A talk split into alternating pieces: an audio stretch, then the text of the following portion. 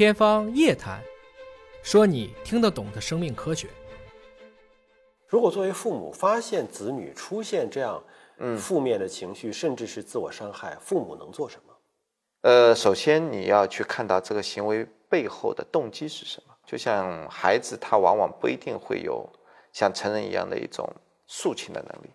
他都会通过一些行为来表现。这种行为可能一个厌学，不愿意去上课；第二个易怒，容易发脾气；第三个就是人际关系的疏远，不愿意跟人去交流。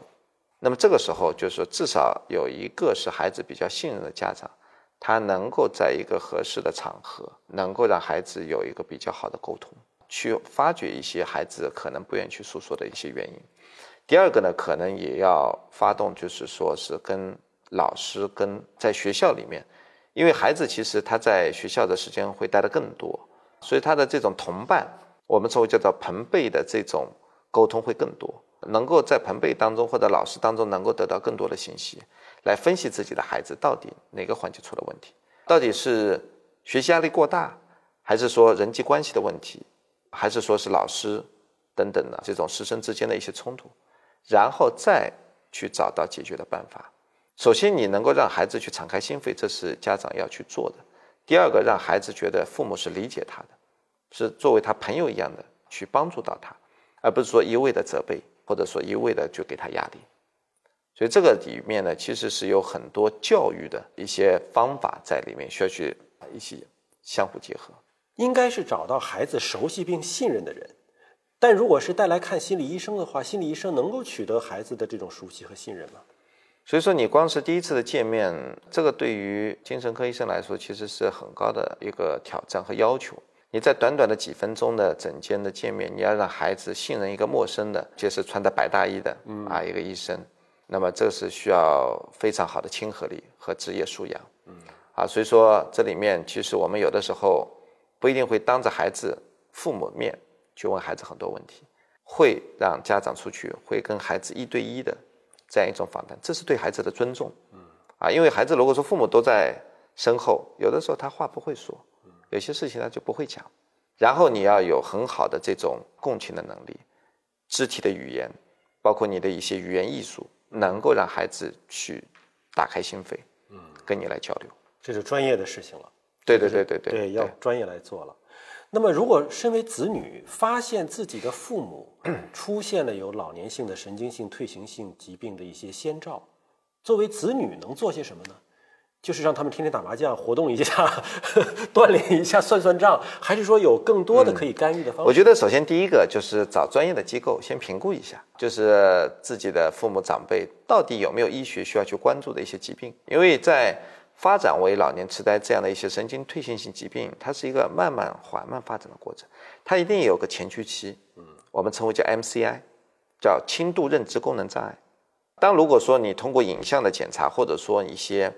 比较客观的一些心理测评以后，发现了自己长辈确实已经有这样的问题了，哎，那么要尽早干预。这个干预从生活方式、饮食习惯，包括甚至药物都可以来进行干预。当然，你说搓麻将啊，户外的或者培养一些新的，呃一些兴趣爱好啊，这些都是可以尝试的。但您说的这个就是要到专业的专科医院去请医生来评估了。对，这个里面呢，其实你寻求综合性的精神科或者神经科，或者说是精神病的专科医院都可以。嗯，因为老年痴呆还是在嫁接在精神医学和神经内科两个学科当中的一个疾病。但是现在有方法可以延缓这个病的进程吗？因为好像目前还没有什么有效的治疗手段吧？对，在全世界一百个科学难题当中，阿尔茨海默病的病因它就是其中一个，是属于世界难题。啊，你现在有很多的伟人，他其实也是患这个病，他最终还是逃不过这个疾病加重的一个进程。但我们现在也有一些药物能够去延缓，它疾病的发展，或者减慢它的一个进程。这是在很多的临床证据当中是有证据的。精神类的疾病跟性格有没有关系？是内向的人更容易得呢，还是说开朗的人更容易得呢？这里面可能不能简单的分内向和外向和精神疾病的关系啊。但是我想有一点就是个性跟这个我们所谓的这个精神疾病，它一定是有相关性的。嗯，我们的遗传到疾病的这种相关性，它更多的会体现在个性。因为这种个性它会决定你对问题的看法、你的处事方式、你的应对机制、你的这种情感能力。所以说，性格它是包容了在我们心理活动当中很多的一些固定的模式，而这种性格我们说往往是有先天遗传的。嗯，所以说遗传的这种最后表现在疾病当中的桥梁，我认为就是性格。啊，那会不会有些人就有偏见了？说啊，如果这个人得了抑郁症了，他就是性格不好。这个不对，这个观点不对。所以说，抑郁症并不是说因为性格不好，有很多人，就像我们说有很好的个性，但是他在后天有很大的压力，然后他的这种个性又是那种不想把这种压力或者说是这种负能量转嫁给别人，他都是自己在承受。嗯。然后他更多的是对自己的一种压抑，或者说是一种承受，就自我要求过高，自我要求过高。但是这种性格没有好与坏之分，只是他的一种性格的特点，更容易出现这种心理的冲突，没有很好的排解。但是我们不能简单的把抑郁症就认为它是因为性格不好，因为它有非常复杂的生物学机制，啊，也有很多的每一个人所当时所承受的这种环境、社会、家庭的这种压力。谁都不知道他每个人其他人在承受的这种压力是不一样的，因为我遇到过这样的朋友，他在面对所有人的时候，其实都是呈现出一种开朗的、乐观的一种状态，但他其实是去看医生，是要吃药的抑郁症患者。就是你如果普通人接触，你根本发现不了，你不会觉得他是一个抑郁的人。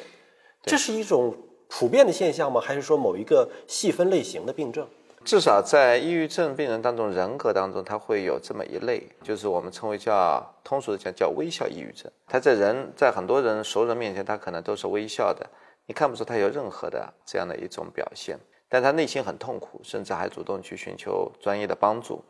这里面其实他一个自尊心很强，不会让别人轻易去看到他内心脆弱的一面。嗯，其实同时也是他自卑的一种心理。然后在外人面前，他更多的是通过迎合别人的一些方法。方式、社交行为来获得别人的认同感，所以这个是跟他的个性是有关系的。就等于是一个细分的一个类型，至少在人格当中，它其实属于我们说的通俗点叫讨好型人格。嗯，那您觉得我们日常生活当中读一点心理学的这种书啊，很有必要？什么九型人格呀，什么之类的，有用有帮助吗？呃，我觉得很有必要。嗯啊，因为每个人都会成长，我们的人格的发展其实也是伴随一生的。嗯啊，有些东西可能到一定的年龄是不变的，但有些东西我们会不断的去升华。去发展，嗯啊，就人格就是说伴随你一辈子的非常重要的一点，啊，我觉得你看心理的这方面的专业书籍，去更好的看懂自己，然后去更好的看待周围的世界，这就是心理学的这个知识能够帮助到你的。同时，更重要的，你能够帮助到别人，你的家人、你的孩子。比如说，我们的教育，其实这个就是跟心理的性格很有关系。很多的教育其实是有代际遗传的。对吧？父母怎么教我就怎么教孩子，这是在家庭当中很多见。但是父母那个年代和现在的这个年代对孩子的要求或者我们教育的理念是不一样的。所以说你不了解这些心理学的知识，你还是很习惯的用那种很粗暴的棍棒底下出孝子的方式去教育孩子，那肯定是不对的。所以说父母去学一些心理学的知识，你就可以去打破这样的一种固定的模式。可以去寻求哲学或者宗教的帮助吗？有用吗？呃，我觉得这个在国外很多的时候，宗教其实就是一个非常好的心理治疗，他会找到自己的精神支柱。所以在宗教里面有很多人，这些教徒他遇到的这种心理冲突，他可能也会去寻求教父啊，或者去做个礼拜，或者说跟他的兄弟姐妹，这也是一种方法。嗯，其实我们有很多的心理治疗就是来自宗教，比如说正念，我刚才说的这种生活态度，其实很多都是来自正念治疗。而正念就是来自于东方的佛教，嗯，它有很多的一些对生活的态度是相通的。您怎么来发出一个正面的一个倡导？因为您见到的这种心理疾病方面的病人是非常多的，可能各色各样的，怎么来呼吁社会接纳和认同他们？啊，我觉得我们对心理健康的重视，并不是说呃需要患病了以后让医生来做消防员。更多的是做心理保健，所以说这个保健更重要的是我们自己能够做自己的心理保健师，能够有更好的这种心态，能够去面对个未来的生活和压力。但是全社会我们对于心理健康的这个了解和重视以后，首先，我们能够像看待其他疾病一样去看待我们心理疾病，包括抑郁症这样的一些精神疾病。